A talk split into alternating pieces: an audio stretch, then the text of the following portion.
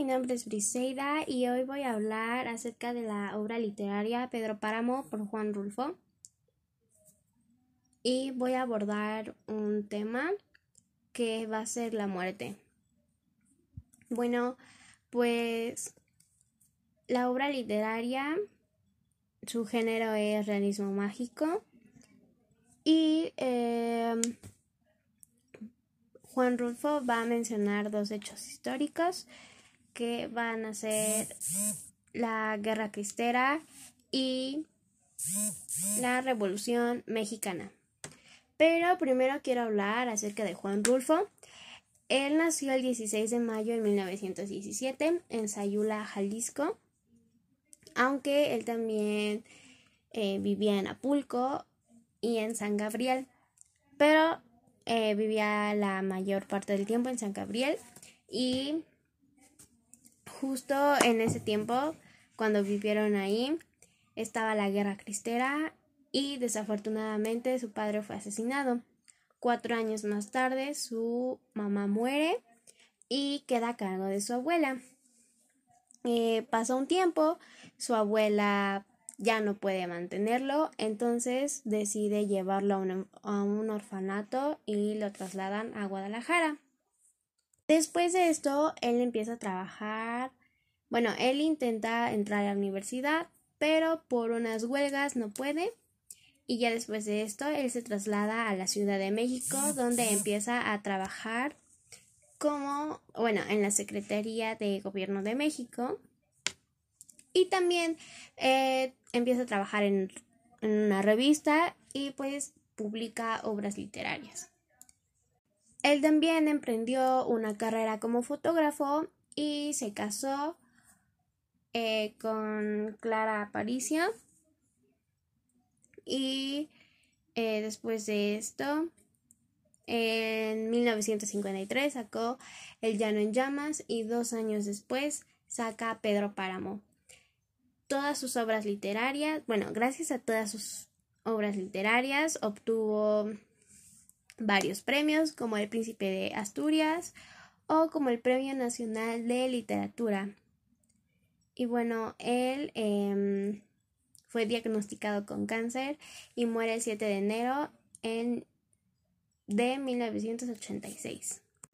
Bueno, pues la obra literaria Pedro Páramo habla de acerca de cómo Juan Preciado va en busca de su padre, que es Pedro Páramo, al pueblo de Comala porque le hizo una promesa a su madre que le cobraría todo o le reclamaría todo a su padre de lo que le debe a Juan Preciado.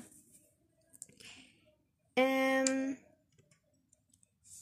volviendo al tema que requería tomar, que es la muerte, em, Juan Rulfo ocupa creencias, imaginación simbólica y tradiciones propias de la, eh, de la cultura latinoamericana. Y pues me voy a centrar en la muerte. En la obra podemos apreciar que en algún momento todos los personajes eh, están muertos.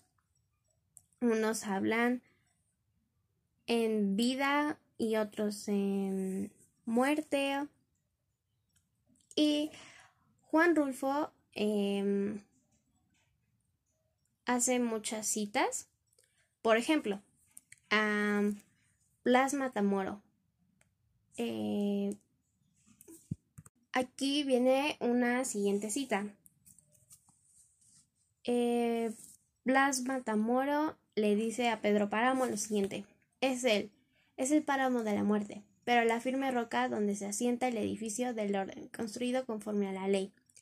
Esto nos quiere decir, o bueno, nos da a entender como si Pedro Páramo fuera, eh, bueno, quien decidiera quién muere, o como si fuera la misma muerte, como un juez, ya que él va a decidir, eh, por así decirlo, cuándo llevarte, cuándo no, o si te haría como sufrir y más.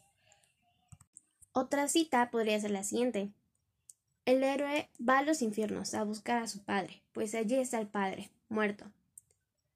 Llegar al lugar del Padre es llegar al reino de la muerte. Encontrarse con el Padre es morir, quedarse a vivir con los muertos. Esto también nos da a entender que la gente de Comala creía en el cielo y en el infierno, que si, que si hacías algo bueno te irías al cielo y si no te irías al infierno a pagar todo lo que hiciste en vida.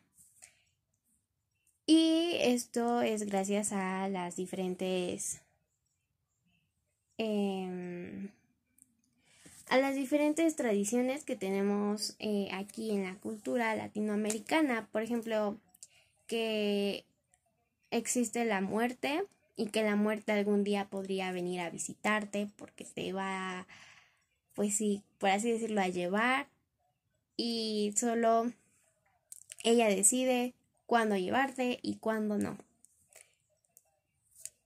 Eh, siento que es un tema muy importante a tratar porque hay bastantes pensamientos de qué es lo que va a pasar después de esto. Eh, como ya mencioné, se cree en el cielo y en el infierno. Otras personas pueden creer que van a reencarnar en otra persona o en un animal. O simplemente que su alma va a estar rondando por ahí. Y es por eso que siento que es algo importante porque es algo inevitable y es algo que le pasa a todos y pues cada quien creerá en lo que pasará después de que mueran. Gracias.